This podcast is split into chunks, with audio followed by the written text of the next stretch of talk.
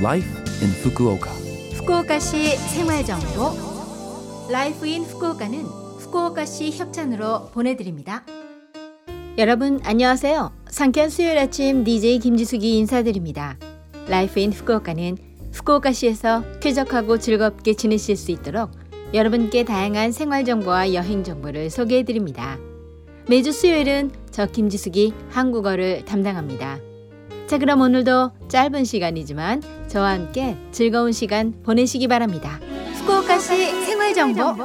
여러분은 오즈모를 눈앞에서 직접 보신 적이 있으세요? 11월 14일부터 28일까지 후쿠오카 국제센터에서 오즈모 규슈 대회가 열립니다. 매년 11월 유카타를 입은 스모 선수들을 후쿠오카 시내에서 볼 수 있는데 최근 2년간은 신종 코로나 바이러스의 영향으로 대회가 중지되었습니다.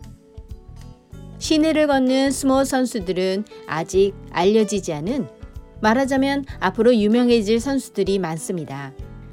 뉴스나 신문을 통해 알려진 스모 선수들은 인기가 있어 좀처럼 사람들 앞에 모습을 드러내지 않죠.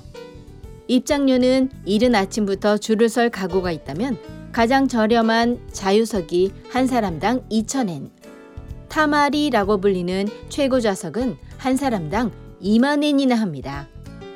한 번쯤 타마리에서 관전하는 게 스모 팬들의 꿈이라고 하죠. 2년 만에 개최하는 규슈 대회 큰 상황을 이룰 것 같습니다. 후쿠오카시 생활 정보 11월 9일부터 11월 15일까지는 가을철 전국 화재 예방 운동 기간입니다. 가을부터 겨울에 걸쳐 공기가 건조해져 화재가 느는 계절입니다. 후쿠오카시는 지난해 261건의 화재가 발생했습니다. 주된 화재 원인은 담배, 가스레인지, 스토브 등입니다. 구체적인 사례로는 세탁물과 커튼이 스토브에 닿아 화재가 발생하는 경우가 있습니다. 또한 취침 시 담요나 이불이 스토브에 닿으면 화재가 납니다. 스토브 주변에 불에 타기 쉬운 물건을 두는 것은 매우 위험합니다. 전원을 끄는 것도 잊지 마시기 바랍니다. 탁상용 가스레인지 화재에도 주의하세요. 추워지면 따뜻한 전골 요리 등 탁상용 가스레인지 사용이 빈번한데 사용 중에는 절대로 가스레인지 주변을 벗어나지 마세요.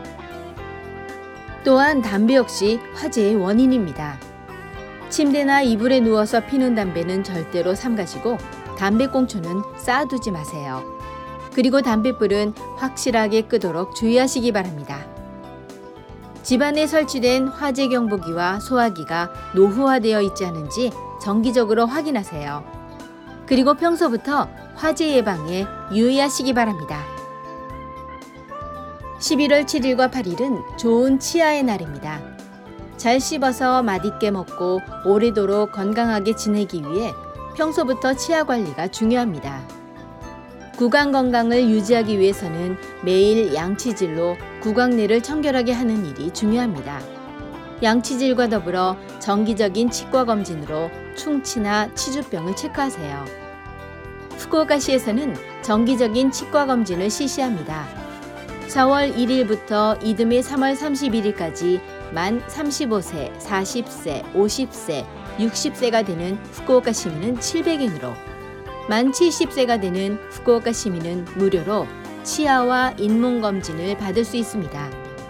그리고 산전, 산후 치아 검진을 임신 기간에 1회, 산후 1년 이내에 1회 무료로 받을 수 있습니다.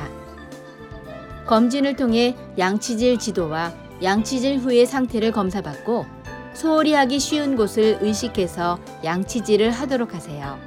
이번 기회에 식생활과 구강 관리를 확인하고 치아와 구강 건강에 대해 생각해 보시는 건 어떠세요? 후쿠오카시 생활 정보 이번 주 Life in Fukuoka 한국어 어떠셨어요? Life in Fukuoka는 팟캐스트로 언제든지 들으실 수 있습니다.